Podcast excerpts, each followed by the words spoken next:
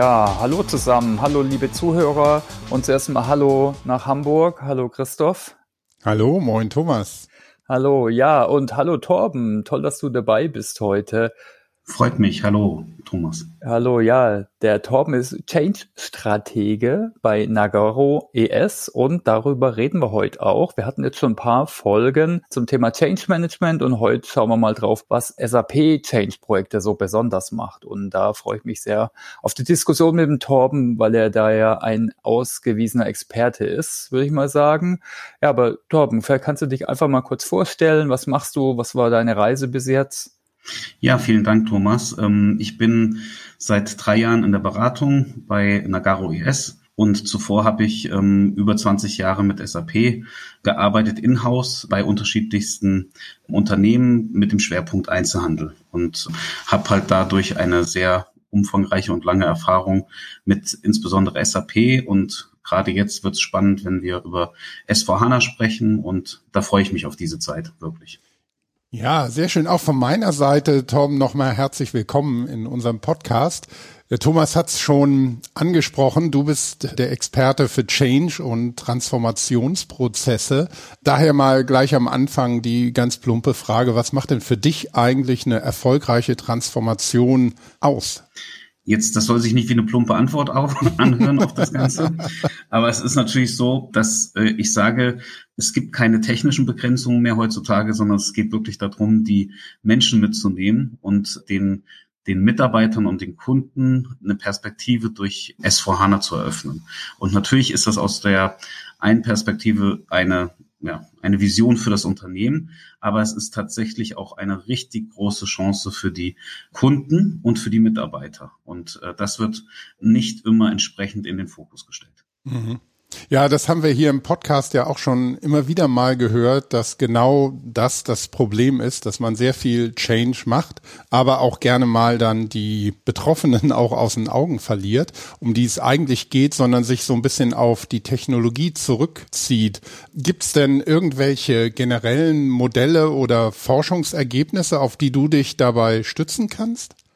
Na, ich bin ein Fan von Sachen, also dass man Sachen benutzt, die auch entwickelt worden sind. Und wenn ich jetzt über reine Change-Modelle nachdenke, dann äh, fällt mir sofort als erstes dieses Acht-Stufen-Modell von Kotter ein. Mhm. Das ist das einfachste, das transparenteste. Und ähm, es geht ja nicht einfach darum, tolle Modelle zu entwickeln, sondern ich muss diese Modelle auch auf die Straße bringen. Ja. Und ich muss mir überlegen, wie ich es schaffe, tatsächlich, dass das Unternehmen auch diese Sachen adaptieren kann. Und ähm, Kotter finde ich halt einfach ähm, es ist einfach, aber es ist damit sehr gut, weil es ja operationalisierbar ist. Mhm. Ja, auch das wurde schon immer wieder mal erwähnt. Spannend ist ja neben den Prozessen, die man im Change-Prozess eben umsetzen möchte, auch aus unserer Sicht natürlich das Thema Lernen und Weiterbildung. Und du hast es ja schon gesagt, dass gerade auch für Mitarbeitende in einem Unternehmen so eine S4 Einführung ja auch große Chancen mit sich bringen kann. Aber die Chancen kann man ja vielleicht auch nur so richtig wahrnehmen oder umsetzen, wenn man auch über das richtige Wissen verfügt. Was siehst du denn oder wie siehst du denn die Rolle vom Lernen und der Weiterbildung im Rahmen von Transformationsprojekten? Das ist natürlich ein ganz zentraler Bestandteil. Es ist ähm, wirklich so der Kern dieser Transformation. Und ähm, ganz wichtig ist aber dabei, Lernen und ja, Neues entdecken, das hängt nicht, das ist immer sehr einfach zu sagen, bei den Mitarbeitern an. Mhm. Das hängt insbesondere bei den Führungskräften an. Und wir haben dort einfach ähm, in gewissen Projekten die Herausforderung, dass tatsächlich die Führungskräfte mitgenommen werden müssen. Und jetzt jedes Change-Modell, wo man ja drauf guckt, stellt natürlich auch die Führungskräfte zurecht in den Fokus. Aber es ist wichtig, auch Führungskräfte das sind die ersten, die lernen müssen und die vorlernen müssen sozusagen, um diese Transformation sicherzustellen. Mhm. Okay, ja, aber wir wollen heute auch drüber reden, ne, was eigentlich SAP-Change-Projekte so besonders macht. Vielleicht gucken wir da mal drauf, Torben. Ich habe ein bisschen recherchiert, ich habe auch einen Artikel gefunden, eins, zwei von dir, die verlinken wir natürlich auch. Du nennst auch SAP als Core und Enabler für neue Prozesse und das eben als äh, Erfolgsfaktor Kannst du das nochmal erläutern vielleicht, äh, was du damit äh, gemeint hast? Sehr gerne. Es geht mir darum, dass man mit dem SAP-Produkt, so wie es jetzt zur Verfügung steht, mit S4HANA, die Möglichkeit hat, ähm, einen zentralen, sag ich mal, Ruhepunkt in der IT-Landschaft zu bauen und den im Unternehmen auch tatsächlich zu etablieren. Und um diesen Ruhepunkt herum können extrem viele ähm, Prozessausprägungen vorgenommen werden, die eigentlich nicht den Standard beeinflussen, aber die eben diese Individualität und diesen USP des einzelnen Unternehmens hervorheben. Und ich finde das total wichtig, dass, ähm, dass den Mitarbeitern klar ist, wir sprechen bei S4HANA über ein, ein, ein Core-System, ein Kern für diese IT-Landschaft. Und es gibt noch viel mehr darum. Und es geht ja gar nicht darum, dass ich alle meine Prozesse komplett äh, mit SAP umsetze, sondern es geht darum, dass ich eine zentrale Stelle habe, die ja, wie gesagt, den Ruhepunkt in meiner IT-Architektur bildet. Und das ist wirklich so wie eine Stange, um die man im Grunde tanzen kann, würde ich sagen. Und das ist wirklich für mich total wichtig, dass, äh, dass man versteht, das ist eine, ein Ankerpunkt, um den man sich ganz frei und kreativ und innovativ bewegen kann. Und das wird bei vielen Projekten einfach außer Acht gelassen. Mhm. Ja, ich glaube, eine Herausforderung ist immer, dass man versucht, die alten Prozesse mit einem neuen System abzubilden, wo man dann gerade die ganzen Vorteile gar nicht mitnimmt. Also wo siehst du denn da die, die großen Änderungsbedarfe? Also Stichwort End-to-End-Sicht, Ökosystemansatz, Insights to Action, also was so ein neues System mitbringt. Wahrscheinlich habe ich schon ein paar genannt davon. Ja, also natürlich ist es das Thema Bereichsdenken und dann mit End-to-End-Prozesse. Mhm. Das passt halt heutzutage nicht mehr zusammen das ist ganz wichtig, dass das uns natürlich vor Herausforderungen stellt. Und ähm, was, was halt einfach die große Herausforderung ist, ähm, wir müssen nicht in äh, ja, in alten Prozessen und äh, in alten Denkweisen bleiben, sondern wir müssen neue Denkweisen eröffnen und müssen gewisse Grenzen sprengen. Wir müssen es schaffen, dass wir ähm, komplett neue Ansätze, komplett neue Lösungen finden.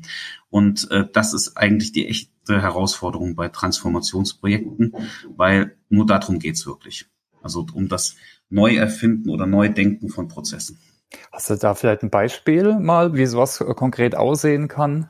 Naja, wir haben ein, ein großes Problem. Es gibt natürlich in der traditionellen SAP-Implementierung immer dieses Thema Fit-Gap-Analysen, mhm. wo sich im Grunde konzentriert wird, wie sehen Prozesse aus und wie komme ich zu diesem neuen Prozess. Diese Fit-Gap-Analysen sind weniger ähm, ausgelegt auf das Thema, welche Prozesse gibt es denn und wie kann ich meine Prozesse des Unternehmens dorthin entwickeln oder was kann ich denn mit diesem unternehmensindividuellen Prozess äh, wie weit kann ich den durch die Standardwerkzeuge von S4 umsetzen. Und jetzt geht es wirklich darum, ein konkretes Beispiel ist, man soll sich nicht auf diese typische alten Vorgehensmodelle mit dem Fit-Gap-Analyse, wie sieht mein Prozess jetzt aus und wie komme ich da irgendwie hin, sondern man muss umgedreht denken. Man muss denken, okay, ich habe einen wirklich einmaligen Prozess und diesen einmaligen Prozess werde ich jetzt mit SAP umsetzen. Also es, es ist schon ein Ziel vorhanden. So, und jetzt gibt es das natürlich, ähm, ist die Herausforderung, weil wir haben sehr viele, sag ich mal, vormodellierte Prozesse und auch Lösungen, die existieren. Und da geht es wirklich darum, sich zu hinterfragen, was ist denn eigentlich der Ziel meines Prozesses? Und der Ziel muss immer sein, entweder ja den Kunden zu befriedigen und ähm, das muss immer im Fokus stehen. Also ich muss wirklich diesen, diesen Fokus bei dem Gedanken nicht auf meine Arbeit, sondern auf meine Leistungserfüllung lenken. Okay. Und ich meine, da habt ihr sicher Vorgehensmodelle, oder? Es gibt allgemeine, wie jetzt Subactivate, was so ein äh, SAP-Einführungsprozess ist. Steht auch, glaub, äh, in deiner LinkedIn-Bios sogar, Subactivate. Aber habt ihr da welche als Beratungshaus oder du eigene vielleicht, wie du da am besten vorgehst? Also tatsächlich ist es so, ich nutze das SAP Activate, weil mhm. wir kommen in diesem ganzen Thema Transformation zu, oft zu Ermüdungserscheinungen. Wenn ich da mhm. immer wieder neue Sachen einführe und benutze, dann mag das vielleicht ja sich auch teilweise cool anhören, aber das ist es eigentlich nicht. Also wir haben eine gewisse Change-Ermüdung bei den Mitarbeitern natürlich auch, weil es nicht nur ein SAP-Projekt gab in der Vergangenheit, sondern es gibt vielleicht auch parallel noch äh, andere. Und warum soll ich dann was Neues benutzen? Dann nehme ich tatsächlich ähm, SAP Activate und habe dafür unterschiedlichste Schritte aufgebaut, genutzt, auch durch diese langjährige Erfahrung, ja, einen Weg gefunden, wie wir das am optimalsten in unseren Projekten implementieren können. Weil es auch nicht darum geht, dass alle diese Aktivitäten durchgeführt werden von einer Person, sondern von einer Gruppe von Personen und ich muss den Projektmanager genauso mit einbinden und den will ich auch nicht mit einem neuen Modell belasten. Vielleicht eine bisschen konkretere Frage dazu, wenn wir nochmal auf die schon angesprochenen Mitarbeiterinnen und Mitarbeiter schauen. Wenn du mal an der Stelle mal so ein kleines Resümee ziehst, generell, wie sind denn deine Erfahrungen mit dem ja Vorher-Nachher-Bild, wenn man sich das so wie Fotos vorstellt, wie die Mitarbeitenden vorher so einer Einführung gegenüberstehen und wie sie dann nachher ähm, vielleicht Feedback geben zu dem einerseits dem Change-Prozess, wie er stattgefunden hat, aber auch eben zum Endprodukt dann, weil das ist ja eigentlich das, was man dann wissen will. Also hat nicht nur der Prozess der Einführung funktioniert, sondern was sagen die Mitarbeitenden auch zum Resultat am Ende? Ja, also wir haben da eine besondere Herausforderung und die muss man auch eigentlich ähm, akzeptieren. Das ist so, ich vergleiche das wirklich ähm, sehr gerne mit äh, Bergwandern. Mhm. Wir haben eine tolle Vision, wir gehen hoch auf einen Berg und das ist ermüdend. Und es ist so, dass ich definitiv auch vor dem Gipfel äh, Pausen machen muss. Und da geht es mir wirklich darum, dass wir das den Mitarbeitern auch klar machen müssen, dass es Spaß macht, diesen großen Berg zu bezwingen, aber dass es durchaus anstrengend wird und dass es aber wirklich ein Ziel gibt, was uns eine komplett andere Sicht auf die Welt eröffnet. Und das ist wirklich ja wie Bergwandern. Mhm. Und ähm, für mich ist es so, dass wir nicht die Herausforderung nur haben bei den Mitarbeitern, sondern auch bei den Führungskräften. Die Führungskräfte müssen viel größere Visionäre werden. Es geht nicht mehr darum, dass ich ein System so schnell wie möglich einführe, und ähm, so schnell wie möglich es schaffe, dass ich dort einen, sag ich mal, Go Live herbeibringe, sondern es geht darum, dass ich mein Unternehmen für die Zukunft aufstelle und dazu nehme ich mir ein System zur Hilfe wie SAP, was mich dabei unterstützt. Aber es geht im Grunde um mein Unternehmen und die Aufstellung des Unternehmens für die Zukunft. Und dieses Bild zu entwerfen mit den Führungskräften, das ist eine besondere Herausforderung, weil es natürlich auch nicht zu abstrakt sein darf. Also ich muss das wirklich operationalisieren können. Und das Besondere ist tatsächlich im Rahmen vom Change Management ist diese Führungsgruppe, diese Stakeholder, die auch ähm, teilweise gar nicht direkt im Projekt sind, das sind sozusagen die geheimen Erfolgsfaktoren, die mitgetragen werden, weil es wirklich um, um gesamte Unternehmenstransformationen geht. Mhm. Ist denn da deiner Meinung nach in Deutschland schon der Boden dafür gewachsen? Würdest du sagen, da, da sind wir auf einem guten Weg? Weil, also ich bin manchmal persönlich schon froh, wenn ich in Deutschland beim Bäcker mit der EC-Karte bezahlen kann wohingegen in anderen Ländern in Europa kann ich wirklich Mikrobeträge irgendwo auf dem Land, wo ich nie damit rechnen würde, schon mit dem Handy und Kreditkarte bezahlen. Und das geht durchgängig und ich werde mein Bargeld gar nicht mehr los. Und in Deutschland komme ich zum Beispiel oft irgendwo an und mir wird gesagt, ja, aber hier ist nur Barzahlung. Also nur so als plakatives Beispiel mal. Also dieses digitale Mindset und du hast ja so von Herausforderungen gesprochen. Ist das denn mittlerweile vielleicht in Unternehmen schon ausgeprägter als noch vor fünf Jahren zum Beispiel? Ja, sage ich ja. Und es ist auch intellektuell entsprechend durchdrungen aber es geht um die Umsetzung. Mhm. Und es ist wirklich so, wenn ich ähm, mit unterschiedlichsten Führungskräften im Gespräch bin, merke ich einfach, es geht gar nicht darum, dass sie keine Kenntnisse dazu haben, sondern es geht darum, wie sie es schaffen, diese Erkenntnisse in ihrem Unternehmen zu operationalisieren. Und ich nehme immer wieder dieses Wort operationalisieren. Das ist das Entscheidende. Wir wissen, wie es geht. Wir wissen, wie die Zukunft aussehen kann. Und wir schaffen es nicht, dieses zu transportieren. Und das ist die größte Herausforderung. Hast du da vielleicht ein Beispiel? Also wir hatten, glaube einige Podcasts im Vorfeld mit der Wally Blumer von Ivonic mal drüber gesprochen und die hat so ein paar Metaphern gebracht, was sie benutzt haben. Das fand ich ganz schön, weil das, glaube die Leute auch vielleicht einfacher mitnimmt wie ein technischer Blueprint, sowas wie ein Umzug oder wie ein Smartphone-Update, dass man äh, die Reise daran erklärt. Hast du da Beispiele allgemein, wo oder wie so ein Bild vielleicht echt schön äh, entworfen worden ist? Ja, die große Herausforderung ist tatsächlich dieses zu visualisieren. Mhm. Ich finde die Visualisierung von solchen Visionen total wichtig. Ähm, da gibt es unterschiedliche Anbieter auf dem Markt, wie zum Beispiel Dialogbild, wo man das ganz hervorragend mit ähm, abbilden kann. Es geht aber halt eben nicht nur um das Output generieren. Also ein, ein Bild kann ich äh, kreieren oder das Visualisieren dieses Ziel. Es geht aber tatsächlich um die Fähigkeit, Aktivitäten zu finden, das zu verändern. Und das beginnt halt schon in dieser Offenheit für eine Restrukturierung der Organisation. Ich darf, wenn ich in End-to-End-Prozessen denke, nicht mehr in Bereichen denken. Und ähm, darum geht's. Also ja, eine Visualisierung hilft definitiv, ist sehr gut, um die Mitarbeiter unterschiedlichster Gruppen mitzunehmen, aber es geht wirklich um das Eingemachte. Also mhm. Es geht nicht darum, dass wir jetzt sagen, wir haben schön was geliefert. Also wir haben eine schöne visualisierte Roadmap oder sowas. Ich meine, das sind so kulturelle Faktoren. Das ist bei, denke ich, bei so vielen so ein essentieller Punkt. Hast du da vielleicht Tipps, äh, wie man da rangehen kann? Ja, eine ganz große Herausforderung ähm, und an denen müssen auch Unternehmen arbeiten, ist das tatsächlich das Ansiedeln von einer S4-Einführung an die IT. Der meistens der Auftragnehmer ist sozusagen von, vom Vorstandsbereich, ist der CIO der CIO kann das technisch komplett durchdringen, gar keine Frage. Es geht aber nicht darum, dass der äh, CIO das versteht, weil der hat einfach nur diese technische Herausforderung. Es geht darum, dass es die gesamte Unternehmensleitung versteht. Und ähm, Jetzt kann man natürlich darüber diskutieren, wie man positioniert. In vielen Unternehmen ist der CIO noch immer berichten an den CFO. Und da gibt es dann zwar auch jetzt neu diese Digital Officer, da ist es natürlich auch so, aber wieder, wo die Einordnung stattfindet. Aber tatsächlich, es ist kein IT-Projekt, es ist ein Projekt für das Unternehmen. Und ich brauche dazu einfach das Tool das, dieses Umdenken. Es geht darum, ich will mein Unternehmen auf die Zukunft ausrichten und ich habe dafür das Tool S4HANA zur Verfügung stehen und mit dem arbeite ich. Okay, also wirklich dann so die Aufhängung und der Lenkungskreis und alles, ne, dass das äh, eben breiter verankert ist. Genau. Okay. Also das ist ein ganz wichtiger Punkt, dass man das darauf achtet, auch bei dem ähm, Setting. Und dazu gehört zum Beispiel auch genau die Rollendefinition. Was ist jetzt die Aufgabe des Lenkungsausschusses? Mhm. Nach altem Muster ist es so, das sind diejenigen, die das Zeit, Budget äh, kontrollieren das sind die aber nicht mehr. Also wenn sie das sind, dann ist es halt ähm, eine Transformation, die sehr schwierig wird, oder es ist ihre Aufgabe.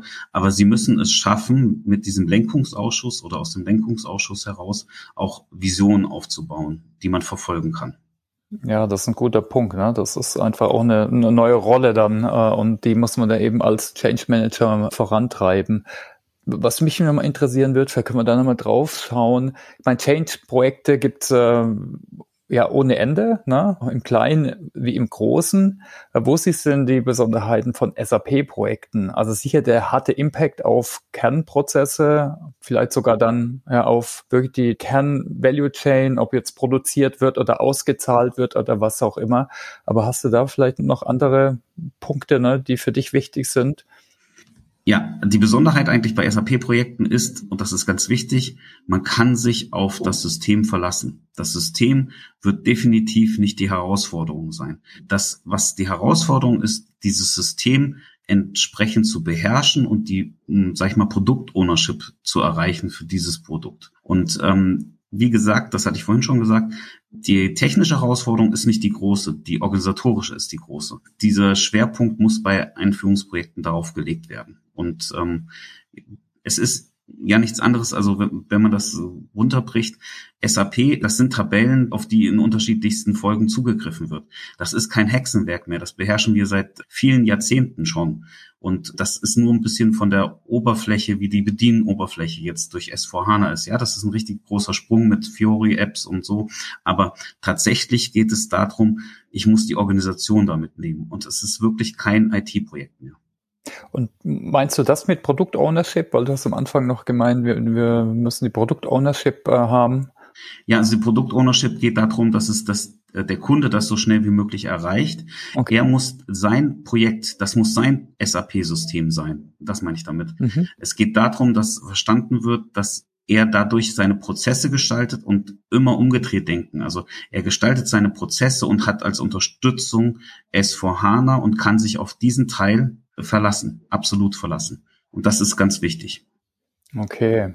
Ja, und äh, wir haben ja vorhin über so Phasenmodelle gesprochen, da würde ich gerne mal kurz mal drauf eingehen, äh, jetzt so wie Activate. Und da gibt es so in den verschiedenen Phasen gibt es so unterschiedlichen Change-Bedarf. Da können wir da mal drauf gucken. Ne? Wir haben ja immer irgendwie so eine Discovery, Preparation bis hin dann zum Go Live und später den Updates, äh, die Phasen?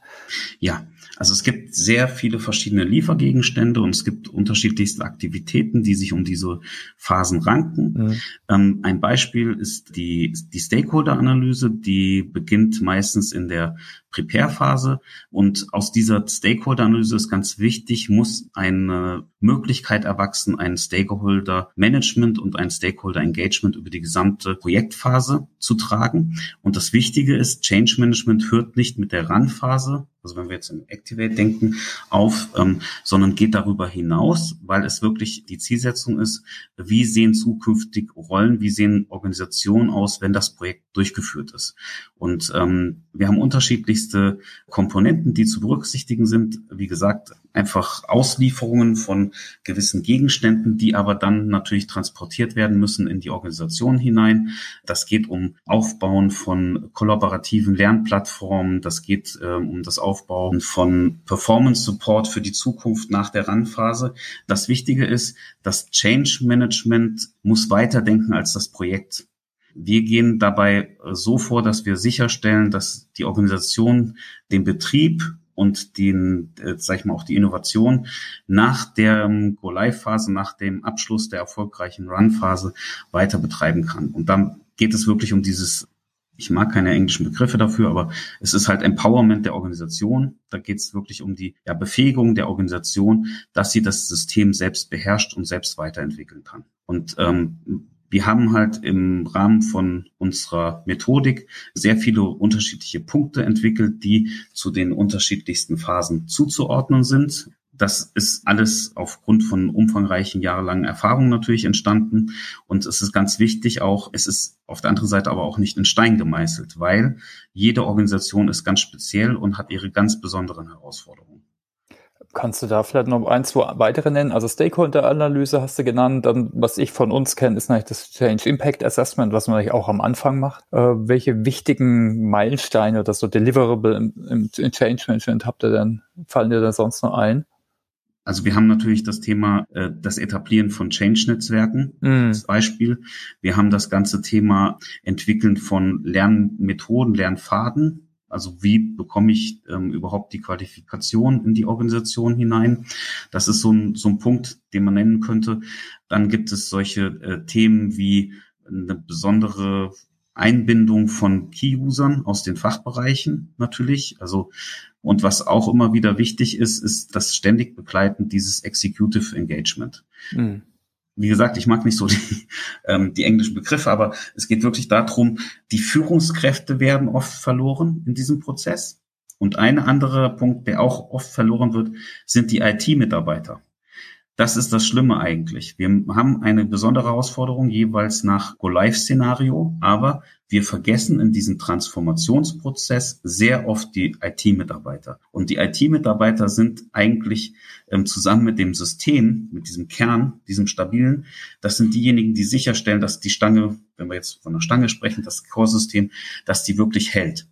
Und das ist ein ganz wichtiger Punkt. Und das Problem ist ja, dass gerade diese Mitarbeiter auch in diesen Projektphasen extrem eingebunden sind und die kommen einfach oft zu kurz. Und ich würde einfach so sagen, wir müssen bei der Transformation die Führungskräfte mehr begleiten, um ihnen auch die weiteren Potenziale aufzuzeigen.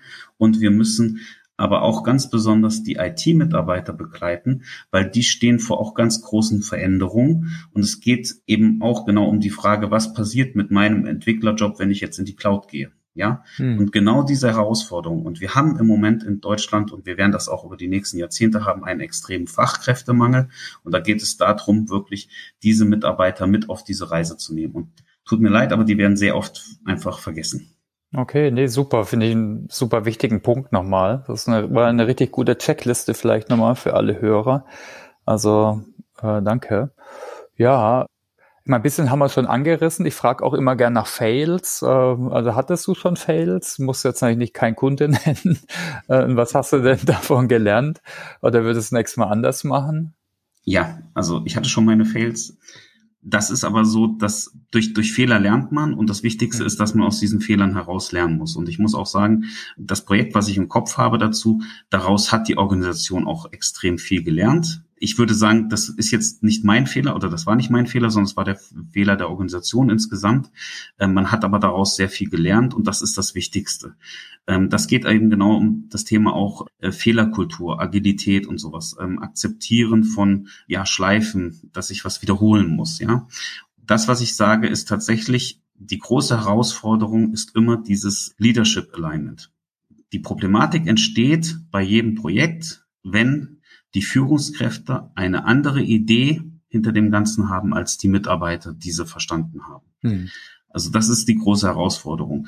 Eine zu große, sag ich mal, Differenz zwischen den Zielen der Mitarbeiter und der Unternehmensleitung und den Führungskräften. Und äh, das kommt wirklich nicht dadurch, dass, äh, dass da irgendjemand was Böswilliges will oder sonst was, sondern es kommt dadurch, dass es einfach eine fehlendes, sag ich mal, auch Coaching, Mentoring von den Führungskräften gibt ähm, zu diesem Veränderungsprozess. Oder dieser Prozess des Coaching, Mentoring findet eigentlich nur bei den direkten Projektmitgliedern äh, statt und nicht bei denen, die daran beteiligt sind, also die anderen wichtigen Stakeholder im Unternehmen. Weil, wie gesagt, ich kann das nicht oft genug wiederholen, es geht um eine ja, Unternehmenstransformation und um keine Systemeinführung. Okay. Ja, genau, das wäre vielleicht auch schon die Antwort auf meine nächste Frage, ne? weil wir haben ja so die typischen Kriterien immer bei IT-Projekten, Zeit, Qualität, Kosten, bei SAP noch stark Prozessexzellenz. Die Projekte scheitern aber selten deshalb, sondern eher wegen Motivation, Widerstände, Mikropolitik, was auch immer. Wie kann man da eine bessere Balance hinbekommen? Ne? Also ist es dann wirklich das bessere Coaching, Mentoring der wichtigen Stakeholder und hast du noch andere Punkte? Ähm, das ist das tatsächlich das Etablieren einer Lernkultur Mhm. Ich muss einfach dieses Verständnis eröffnen, dass es einmal so ist, dass wir eine ganz andere Form des Wissensmanagement haben. Wissen veraltet extrem schnell. Ich kann eigentlich jemanden, der sich gut ausbilden lässt und gerade erst drei Jahre im Berufsleben ist, dem kann ich eine richtig große hm, Aufgabe zuteilen, zum Beispiel, weil er das sich erworben haben kann. So, und das Wichtige ist, es geht gar nicht mehr um dieses Thema, was ich alles weiß, im Kopf, sondern dass ich weiß, wo ich es finde. Das ist das ganze Thema auch gerade, wenn wir über Enable Now nachdenken, das Thema Performance Support, dass dort die Möglichkeit besteht, sich auf, ja, eigentlich dieses Wissen, wie man an das Wissen kommt. Äh, das muss ausgeprägt werden. Und es äh, geht dabei aber auch um eine gewisse Offenheit, dass ich nämlich zugebe, dass ich Punkte eben nicht kann oder nicht verstehe und auch den, äh, ja, die Kraft und den, den Mut habe, das gegenüber meinen Führungskräften und auch meinen Kollegen auszudrücken. Und das ist ein ganz wichtiger Punkt. Also tatsächlich dieses ganze Arbeiten mit Lernkultur, mit Wissensmanagement im Unternehmen.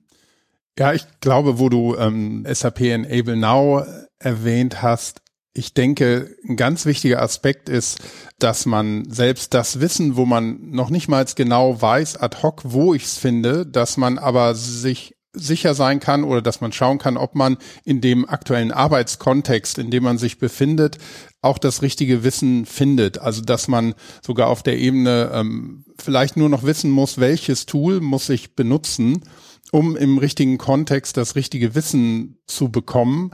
Und ähm, die eigentliche Leistung ist dann eben die Transferleistung, das Wissen ja. auch anzuwenden. Ganz Aber das Wissen an sich sollte der in den vielen Fällen kein Problem mehr sein, da dran zu kommen. Genau, ganz genau, ja. Ja.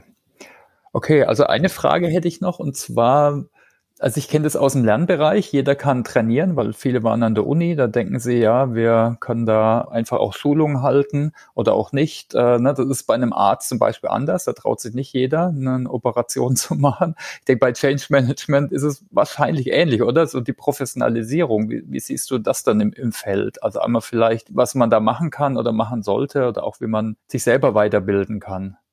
Die Herausforderung ist tatsächlich, ist, jeder ist Change Manager, mhm. genauso wie jeder Hausarzt ist oder Fußballtrainer. Ähm, das ist die große Herausforderung beim Change Management. Change Management setzt viel tiefer an, als sich das viele vorstellen. Das ist, ich sage das wirklich, das ist wie beim ich kann auch ähm, Auto fahren, aber Schuhmacher kann auch Auto fahren, ja. Das ist eine komplett andere Dimension, ohne dass ich jetzt mich mit Schuhmacher vergleichen will. Aber es geht darum, Change Management muss sehr viele Aspekte berücksichtigen, muss sich sehr intensiv mit organisatorischen Zusammenhängen beschäftigen und mit ähm, ja einfach den Kulturen im Unternehmen und muss eine Möglichkeit finden, das zu transferieren, weil ich kann mich als Change Manager dahinstellen und gehe in ein Unternehmen und ich mache da eine Stakeholder-Analyse, ich mache da eine Change-Impact-Analyse und sowas.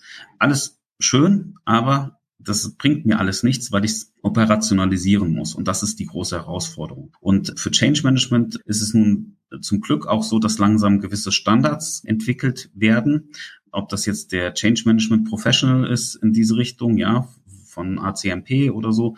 Und da ist es sehr hilfreich, sich an solchen Sachen zu beteiligen und ähm, dort auch entsprechend sich ähm, weiter zu qualifizieren. Und jetzt hat jeder, das ist auch ganz wichtig, dieses Change Management ist nicht nur ein Teil von irgendwas, sondern Change Management ist viel umfassender. Ja, und natürlich ist es so, ich habe nicht in allen Bereichen die notwendige Professionalität und das sage ich, der nur da drin ist. Und da ist es halt wichtig auch, dass man in Teams zusammenarbeitet und mit Teams es schafft, dem Kunden zu helfen, in neue Sphären zu, vorzustoßen, sag ich mal.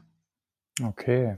Ja, das war ein guter Punkt. Wir haben ja im Podcast immer auch die Rubrik, wo man auf die Gäste selbst schauen. Aber können wir da gerade mal anfangen. Wie hast du dich denn da ausgebildet? Und wo siehst du vielleicht da noch andere, ja, andere Bereiche, wo du dich noch weiter ausbilden willst, jetzt rund um Change? Ja, also ich habe mich natürlich in, durch meine Arbeit erstmal praktisch sehr viel ausgebildet dazu. Ähm, ich habe aber tatsächlich jetzt auch eine Zertifizierung dazu gemacht, um einfach das Thema ja, Change auf eine ja, professionelle Grundlage noch zusätzlich zu stellen. Äh, da gibt es unterschiedliche Zertifizierungsmöglichkeiten. Da kann sich jeder, der sich da interessiert, um, selbst umschauen. Ich will auch keine Werbung für irgendwas machen. Es geht vielmehr um diese Struktur. Bei mir ist es so, ich komme aus der Perspektive Technik. Ähm, mhm. Das heißt, wenn ich über SAP spreche, dann weiß ich, über was ich spreche. Ich hm, habe ein sehr tiefes Verständnis für IT-Architekturen oder so. Und da, wo natürlich mein Mangel, sage ich mal, ist, äh, ganz offen, ist in dem Thema Bereich zum Beispiel Psychologie. Und dort gehe ich aber halt bewusst rein oder sage halt auch bewusst, das sind Punkte, nein, das tut mir leid. Dieses Thema macht jetzt ein anderer Berater und da muss man auch diese Offenheit dazu haben. Ja, es gibt gewisse Sachen, die man sehr gut einbauen kann, weil, wie gesagt, ich mache auch Change Management nur für SAP-Projekte. Ich mache es für kein anderes Projekt. Ähm, das ist mir ganz wichtig und das ist sozusagen auch mein Anker mhm. im Ganzen. Aber okay. Qualifizierung und das finde ich einen ganz wichtigen Punkt. Was ist denn auf deiner To-Learn-Liste für dieses Jahr noch? Also ich will eigentlich es schaffen, dass ich diese offizielle ACMP, ähm, das ist so vergleichbar mit dem PMP, ähm, also Pro Project Management Professional, äh, dass ich die schaffe. Die erste Prüfung dafür habe ich schon bestanden. Das ist so ein, ein wichtiger Punkt für mich und ähm, ich wollte ein bisschen mehr in das Thema Psychologie einsteigen. Da habe ich gerade was im Blick. Da rede ich aber jetzt noch nicht drüber. Okay. Muss ich mal schauen. Was ist denn dein Narrativ, dein Glaubenssatz zur Transformation und Change? Das ist der auch, den ich auf LinkedIn habe. Das ist tatsächlich Veränderung macht Spaß. Das ist so, weil ich das einfach brauche. Also ich bin ja auch jemand, der privat extrem gerne reist. Also ich kann eigentlich nie an einem äh, Platz sitzen. Ich muss immer irgendwas sehen. Deswegen kommt mir auch das Thema Beratung sehr zugute. Und den, den zweiten, den ich tatsächlich habe, SAP ist auch nur ein System mhm. und im Grunde ist es die Bedienung einer ganz großen, schönen Datenbank mit äh, unterschiedlichsten Oberflächen. Und dieses Verständnis auch zu haben, das erleichtert einem viel, äh, also einen ganz anderen Zugang oder ermöglicht einen ganz anderen Zugang zu dem System. Also wirklich, SAP ist ein System äh, oder ist eine Oberfläche, mit der ich auf unterschiedlichste Datenbanken zugreife. Mhm. Ja, und das erste ist vor allem sehr positiver Anker. Ich denke, das ist auf jeden Fall hilfreich. Das hat man auch noch nicht. Veränderungen macht Spaß. Ja. Äh, weil oft ist es ja sogar eher bedrohlich oder das Gegenteil. Ja, ja schön. Äh, deine letzte echt relevante, hilfreiche Lernerfahrung, was war das? Da hatte ich eben schon eigentlich angesprochen, das war das Thema einmal Zertifizierung. Ähm, mhm, äh, okay. Das ist ein, ist ein wichtiger Punkt.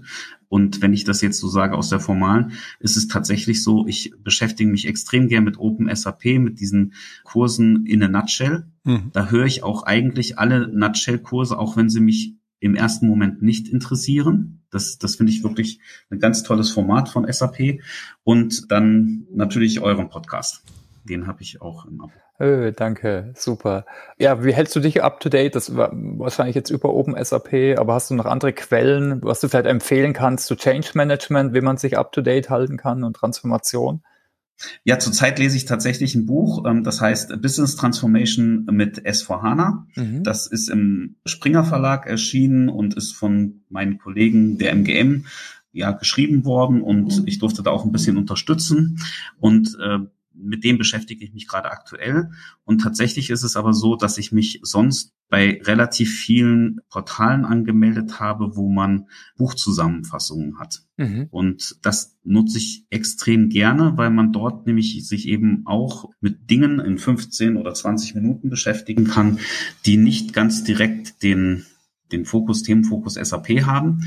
Aber ich muss mich mit Menschen beschäftigen und das ist so ein ganz wichtiger Punkt.